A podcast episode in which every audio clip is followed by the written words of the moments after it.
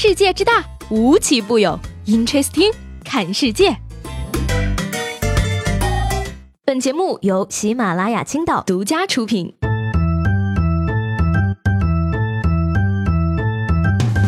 Hello，各位好，欢迎收听本期的 Interesting，我是西贝。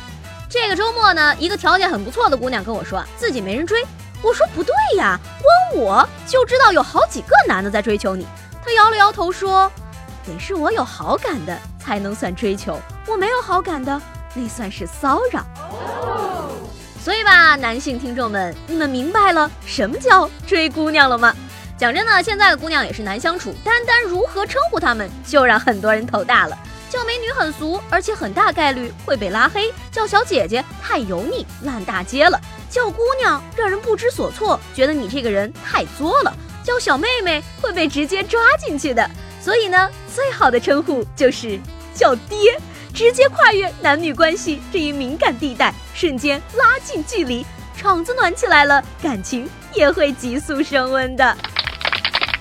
说起来呢，桃花不够旺是个烦恼，但有了桃花可能也是种烦恼。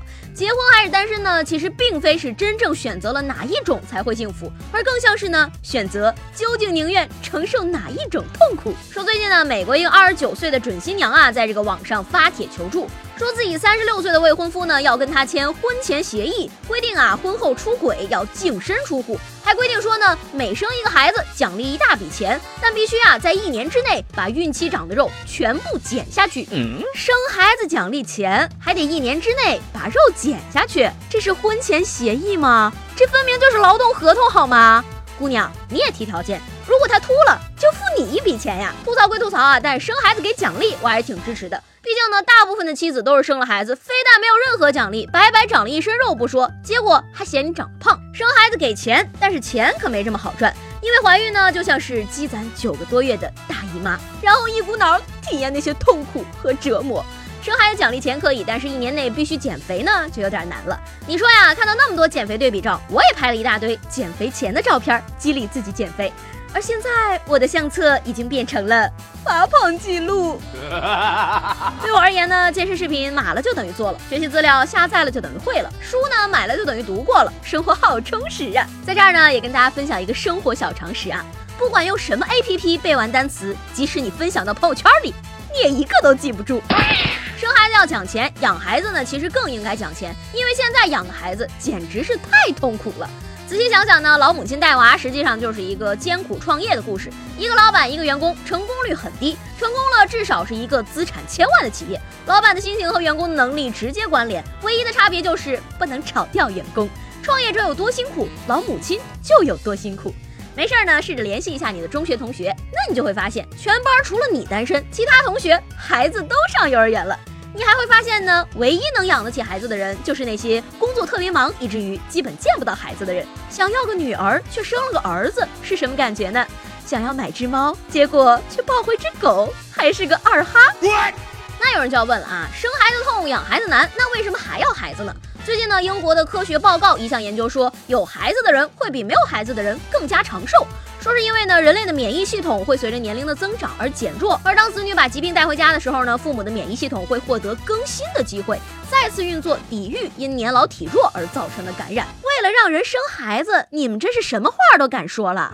按照你们这种说法，医生和老师岂不是要天下无敌了？熊孩子会让父母免疫系统更新，那辅导作业呢？会加速死亡吗？最近呀，是这个春节后的求职高峰期，那有网站呢，经过分析就得出了一些数据。说全国各城市企业发布职位中的平均招聘月薪为八千一百六十五元，比二零一八年同期呢上涨了五个百分点。其中北京的平均月薪最高为一万零九百一十块钱，上海紧随其后为一万零两百三十一块钱。而二十六号呢，二零一九胡润全球富豪榜也是发布了两千四百七十名十亿美金的富豪上榜。那上榜者呢，平均年龄为六十四岁，比去年呢要大了一岁。那根据这个趋势呢，我们可以预见呀，明年的上榜者啊，平均年龄呢大概在六十五岁左右。不过呢，依然不会有我的名字。我这后腿拖的都快拖到姥姥家去了，看来真得想个赚钱的法子呀。关于赚钱这种事儿呢，还是脚踏实地的好，歪门邪路你是根本行不通的。说三个月前呀，做生意的王先生正资金紧张，周转吃力，于是呢，他又通过了一个手机 APP 申请了一千五百块的网贷。月的时间里呢，王先生不断借新还旧，手机上装了两百五十个借钱的 APP，以贷还贷。那欠款到现在呢，已经达到了五十五万元。如今啊，他的手机基本瘫痪，而生活呢，也因为两百多家网贷公司集中催款而陷入一片混乱。等会儿啊，三个月前做生意的王先生正资金紧张，周转吃力。请问王先生是做什么生意的？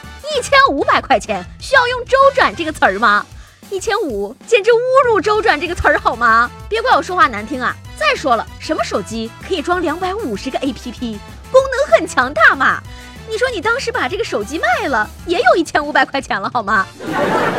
借债一时爽，一直借一直爽，借到黄泉路。爽到没朋友。那有一些简单的欲望呢，实在是件好事儿啊，能让人活得轻松很多。比如呢，这个吃大餐、睡懒觉、追剧、买东西，都是直接并且容易得到的快乐。当你一旦开始追求一些比较不着边际的东西，就会活得很累了。比如说成功、发财，还有爱情什么的。